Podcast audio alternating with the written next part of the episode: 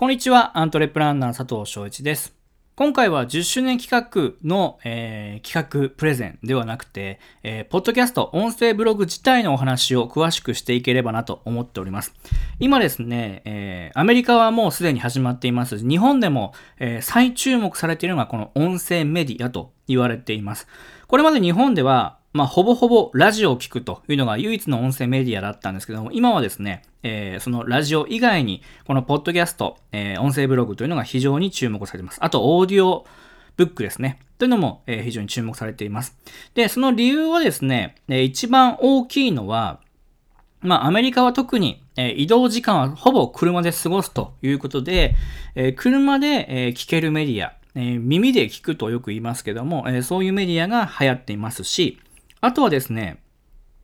映画に行く割合っていうのはアメリカ人って3%らしいんですね。要はエンターテインメントの部分にお金を費やす。定期的にお金を費やす人は3%。一方で、ポッドキャスト、オーディオブックに、えー、投資をする方というのは15%いると言われております。要は映画よりも需要が多いってことなんですね。あとは、え、こういうデバイス、今僕今、えー、iPhone と iPad 両方見ながらやってるんですけども、えー、そういうメディア、えっ、ー、と、デバイスが普及したことによって、より音声メディアを楽しむ人たちが増えてきたということです。で、えー、前年比でですね、えー、アメリカの場合は85%広告市場が増えているということがあります。例えば僕が今ですね、えー、昨日のメルマガでお伝えしたんですけども、LINE アット、えー、リストブランディング再開しますということでお伝えしました。えー、LINE アット ID はですね、アットマーク UV、えー、UVW3224D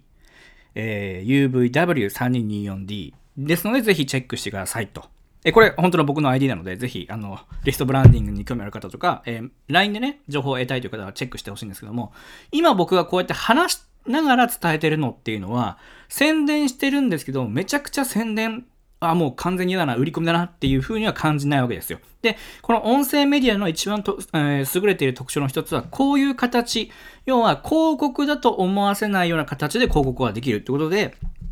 エンゲージメント率も非常に高いんですね。なので、何か物を売りたいとか、何か商品、サービスを提供したいっていう方も、まあ、動画とか、えー、文章とかで伝える以上に、えー、この音声メディアを使って、えー、広告をしていくってことが非常にですね、えー、あの制約率も高くなるということで、えー、今アメリカの方では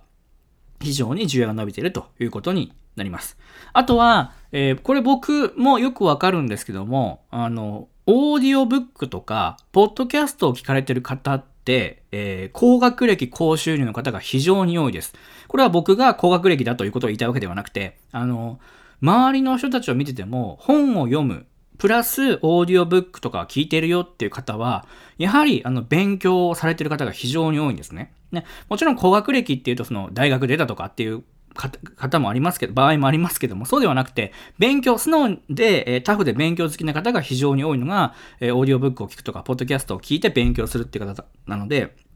すごくいいんじゃないかということがあります。あとはもうもちろん日地層も含めて、まだまだあの開拓余地があるっていうのも音声ブログのいいところですよね。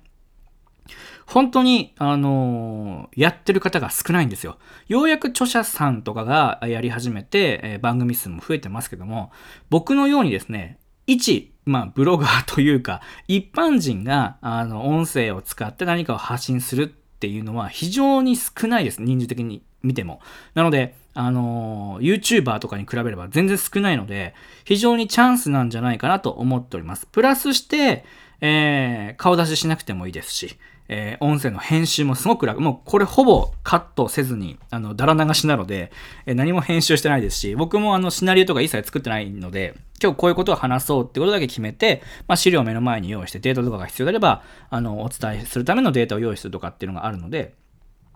あとはまあ非常に簡単にワードプレスでも配信できるっていうのがメリットでもあります。あの、昔は僕、この、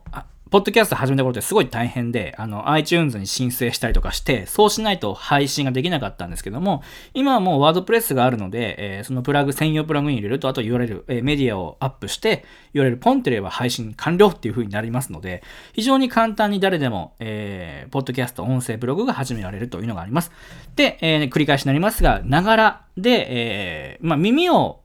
耳で聞くってことなので、例えば LINE を見ながら音声を聞くとか、えー、移動しながら、えー、ポッドキャストを聞くとか、料理をしながら、えー、ポッドキャストを聞くとか、オーディオブックを聞くとかってことができるので、